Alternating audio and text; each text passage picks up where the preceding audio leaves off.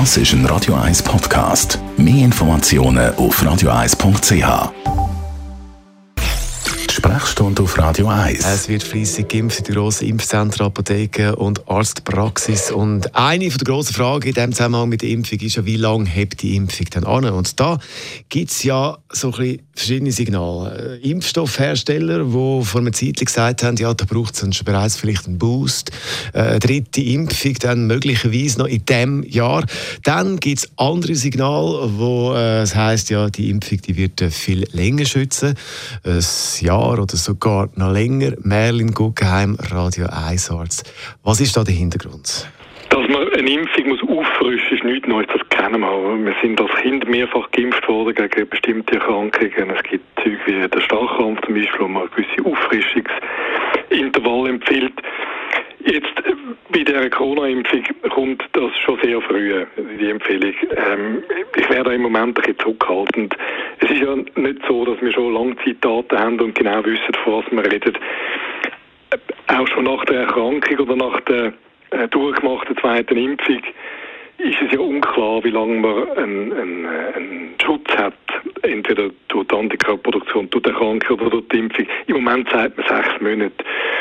Aber ob das so ist, ob das sechs Monate sind oder sechs Jahre, das wird erst Zeit zeigen. Und das ist ein bisschen prophylaktisch, dass man jetzt sagt, wahrscheinlich braucht es einen Booster. Da sind wir, da sind wir jetzt also noch nicht, würde ich sagen. Okay, für die, die jetzt schon denken, das ist dann schon logistisch, wenn man sich überlegt, ui, jedes Jahr muss es aufgefrischt werden, das ist ja der Wahnsinn, aber vielleicht kommt es auch anders. Das würde mich per se nicht erstaunen. Ähm, wir wissen, dass der, das Virus kann mutieren. Jetzt ist die Frage, wie, wie viel von diesen Mutationen werden von den aktuell verfügbaren Impfungen abdeckt. Das ist das Erste.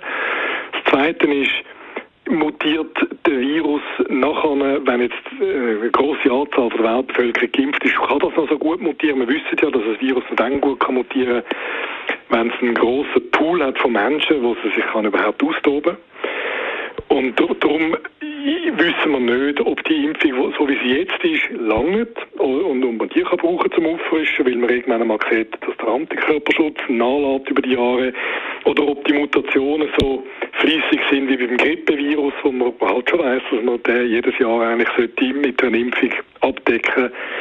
So wäre es theoretisch möglich, dass man irgendwann einmal eine Kombi-Impfung Grippe, ähm, Corona überkommt, einmal im Jahr dass das in unseren Impfrhythmus und in unseren Alltags, sagen wir, Wintersaison Krankheitsrhythmus übergeht, wie Grippe. Radio 1 als Merlin Guggenheim ist es zum Thema Impfschutz. Und über den Impfschutz, gerade nach der Impfung, haben wir auch schon geredet. Wie lange es geht, bis der Impfschutz aufgebaut ist nach der ersten bzw. zweiten Impfung. Das Thema zum Nachlesen als Podcast auf radio1.ch.